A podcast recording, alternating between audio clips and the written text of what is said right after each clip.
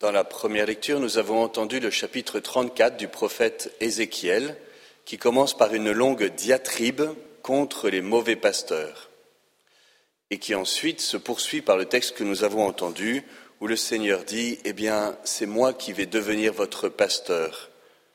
Je m'occuperai de mes brebis, je veillerai sur elles comme un berger veille sur les brebis de son troupeau quand elles sont dispersées. Et à de nombreux endroits dans l'Ancien Testament, il y a cette dénonciation de ceux qui ont reçu la charge du troupeau, mais qui, au lieu de prendre soin du troupeau, vont se servir eux-mêmes. Ils préfèrent utiliser la laine et le lait des brebis plutôt que d'en prendre soin. Ils ne sont pas intéressés à servir les brebis, mais à se servir d'elles. Ces diatribes reviennent souvent, et c'est dans ce contexte donc que le Seigneur dit Mais c'est moi qui serai votre pasteur. Et nous comprenons la, puissance de l'affirmation de Jésus lorsqu'il dit dans le chapitre 10 de Saint Jean Je suis le bon pasteur. En fait, il accomplit la promesse que Dieu fait, que lui, Dieu, sera le pasteur, et Jésus dit Moi, je vais être votre pasteur. Ce faisant, eh bien, il se fait l'égal de Dieu. Et nous savons que de fait Jésus est Dieu, mais ça a suscité des incompréhensions à l'époque. Pourquoi est-ce que je vous dis cela? Eh bien parce que des mauvais pasteurs, il y en a toujours eu. Des mauvaises utilisations du pouvoir que Dieu accorde pour le service, le détournement du service à des fins personnelles, une mise à profit de la mission reçue, ça a toujours eu lieu. C'est vrai dans le monde religieux, c'est vrai dans le monde politique, et on voit aujourd'hui, cette semaine, l'abus de pouvoir qui est d'inscrire un crime dans la Constitution française. C'est vrai dans la vie du peuple juif, c'est vrai aussi dans la vie de l'Église. Il y a toujours la possibilité de détourner le don pour son profit personnel. Et cela fait des ravages, et cela fait des ravages lorsque ce sont des prêtres ou des consacrés qui en usent ainsi. Et nous entrons dans ce drame de la révélation des abus sexuels, des abus de pouvoir, des abus de conscience de la part de prêtres ou de laïcs dans l'Église, et puis plus largement aussi parce que cela concerne aussi nos familles, cela concerne nos enfants, notre société et les différentes associations, le sport, etc. Eh bien, nous sommes traversés par ce drame de la maltraitance infantile, de l'abus sexuel sur les enfants. Et ce drame qui blesse profondément notre cœur, eh bien, a été présent dans l'Église, continue d'être présent dans l'Église. Et nous sommes aussi dans, cette, attitude devant Dieu de, de, demander humblement pardon. Le message de Père Monial a quelque chose à nous dire dans ce contexte. Lors de la troisième apparition, le Seigneur dans cette chapelle, montre son cœur en disant Voilà ce cœur qui a tant aimé les hommes. Et ensuite, le Seigneur se plaint des ingratitudes, comme il avait déjà fait à la deuxième apparition principale, où il se plaignait des ingratitudes et des indifférences, mais cette fois-ci, les ingratitudes sont précisées. Sacrilège, froideur, mépris. Et puis plus particulièrement dans ce sacrement d'amour qu'est l'Eucharistie, et Jésus rajoute ce qui m'est le plus sensible, et que ce sont des âmes qui me sont consacrées qui en usent ainsi. Le Seigneur ici se plaint de ne pas être aimé dans l'Eucharistie de la part de ceux qui lui sont consacrés, c'est-à-dire toi et moi par le baptême, mais aussi les religieux et les religieuses qui, répondent à l'appel à la vie consacrée, au célibat consacré, et puis aussi les prêtres qui sont consacrés par le sacrement de l'ordre. Et cette douleur, elle se comprend par le contexte historique immédiat, qui est à la Cour de France les premières messes noires, qui comportent une part d'abus sexuels et de crimes envers les petits-enfants, puisqu'il y a des, assassinats de nouveau-nés dans ces messes noires, tout à fait morbides, qui commencent à être ritualisées euh, à cette époque, à la Cour de France. Mais c'est plus largement eh bien, cette ces manques d'amour envers l'Eucharistie et particulièrement de la part des prêtres. Et vous voyez bien qu'il y a une, résonance avec ce que nous vivons aujourd'hui et que nous pouvons entrer dans le cœur de Jésus, dans la douleur du cœur de Jésus, et aussi répondre à son appel à réparer, à rendre amour pour amour, et c'est pour cela que la fête du Sacré-Cœur a été instituée et que le Seigneur demande dans cette même chapelle l'institution d'une fête en l'honneur de son Sacré-Cœur en réparation pour les offenses commises contre lui.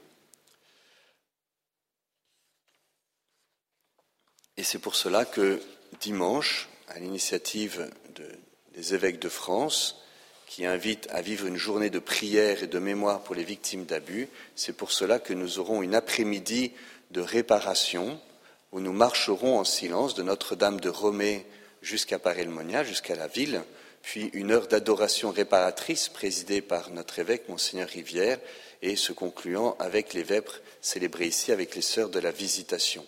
Et nous pourrons entrer dans ce, euh, ce courant spirituel, cette dynamique spirituelle qui est la dynamique de réparation, en nous tenant humblement comme peuple pécheur devant le Seigneur. Le peuple juif n'a pas eu peur de se reconnaître pécheur devant Dieu. Pour je sais quelle raison, nous qui sommes les, fils de, ce peuple juif, nous avons parfois bien du mal à reconnaître que si l'Église est sainte, et l'Église demeure sainte quels que soient les péchés de ses membres, que si l'Église est sainte, eh bien justement, elle est composée de membres pécheurs. Et, et nous avons peut-être du mal à le reconnaître simplement et à implorer le pardon de Dieu. Finalement, l'abus, le mot d'abus est un petit peu, euh, un petit peu maladroit parce qu'il ne correspond pas exactement à ce qu'est un abus. Un abus, c'est euh, j'ai le droit à quelque chose et j'en prends trop. C'est ça l'abus d'alcool. On peut boire de l'alcool, mais l'abus d'alcool, c'est pas quand on boit de l'alcool, c'est quand on en boit trop. Vous voyez bien qu'un abus sexuel sur un enfant, c'est un peu malheureux comme expression, parce qu'en fait, c'est un crime sexuel, c'est un viol le, mot d'abus, ça laisserait supposer, évidemment, ce n'est pas du tout ce qu'il y a dans la tête de ceux qui utilisent cette expression, mais l'expression n'est pas très adéquate. Ça laisserait supposer qu'on a un petit droit, mais qu'on abuse. Ben non. Il n'y a aucun droit sur le corps de l'autre et sur la sexualité de l'autre. Et finalement, plutôt que l'abus, l'expression mise à profit personnel et peut-être plus ajusté. Vous voyez, il y, a une, mise à profit, c'est-à-dire que j'ai reçu un pouvoir et je vais mettre à profit personnel ce pouvoir que j'ai. Et c'est ça qui est euh, dramatique et qui est si grave et qui crie vers le ciel. Voilà, la mise euh, à profit personnel. Il y a comme une usurpation. Je, je connais un prêtre dans mon enfance, vous voyez, et eh bien il se faisait appeler le Père. Et puis on parlait du Père. Et puis on a été voir le Père. Et puis le Père a dit ça. Bah, ça, c'est une usurpation. Moi, je ne suis pas le Père, je suis le Père Étienne. Je suis prêtre, je ne suis pas le Père. Et parfois, parfois c'était les gens eux-mêmes qui se comportaient aussi un peu comme ça, qui, qui engendraient. Ce n'est pas lui qui le demandait, c'est lui qui l'acceptait, mais il l'acceptait parce que, parce que ceux sur la, il avait mis la main sur eux, mais eux-mêmes l'appelaient ainsi et, entraient dans cette connivence, et comme, comme une complicité aussi. Vous voyez, si c'est les autres qui avaient tort, ce serait bien facile pour nous.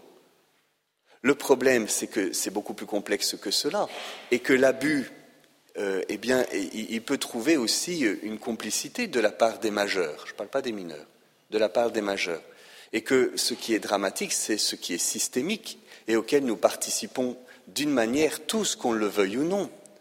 Il y a parfois des manières d'idolâtrer certaines personnes, ou à partir du moment où tel prêtre a dit telle chose, donc c'est ça qui est vrai, ou de courir derrière des voyants ou des voyantes et d'attribuer au ciel et à Jésus des paroles sans aucun discernement ecclésial, il y a une participation à la culture de l'abus dont nous sommes aussi les complices.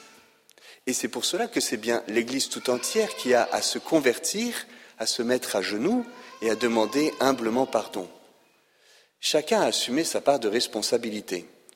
Ce n'est pas parce que les autres ont une responsabilité, par exemple les évêques, les prêtres, etc., que moi-même je n'ai pas ma propre part de responsabilité que je dois discerner devant Dieu, décrypter ce qui s'est passé pour pouvoir, euh, pour pouvoir convertir et participer à ce, à cette transformation.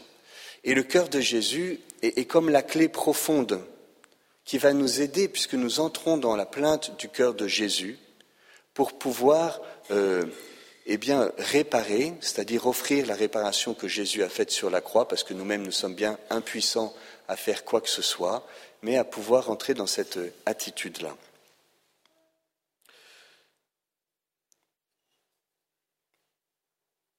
Il y a très probablement parmi nous des victimes de maltraitance, sexuelle ou non, très probablement sexuelle aussi, de la part de membres du clergé ou non. La plupart des abus, on le sait, ont lieu dans la famille. Mais il y a parmi nous un certain nombre de personnes qui, lorsqu'elles étaient enfants, ont été touchées, ont été manipulées, ont été violées, ont vécu dans un climat incestueux, voilà, qui peut présider trop souvent dans nos familles. Et le tabou, ce n'est pas tant le tabou de l'inceste que le tabou d'en parler, avec cette loi du silence qui pèse sur nos épaules et que nous portons comme une culpabilité qui nous enfonce. Et à cela, et à tous ceux qui ont souffert des maltraitances ou des humiliations profondes, parce que parfois il y a des regards ou des paroles, des attitudes qui tuent plus profondément encore que des gestes, eh bien, à tout cela, j'inviterai à, venir auprès du cœur du Seigneur, qui est un cœur blessé, qui est aussi un cœur source de guérison. Il porte la guérison dans ses rayons. Et le Seigneur, dans cette prophétie d'Ézéchiel, dit que la brebis perdue, je la rechercherai, l'égarée, je la ramènerai, celle qui est blessée, je la penserai, celle qui est malade, je lui rendrai des forces. Alors si toi-même tu es cette brebis perdue ou blessée, malade ou égarée, Laisse-toi approcher par le bon pasteur. Approche tes plaies du mal que tu as subi ou du mal que tu as commis.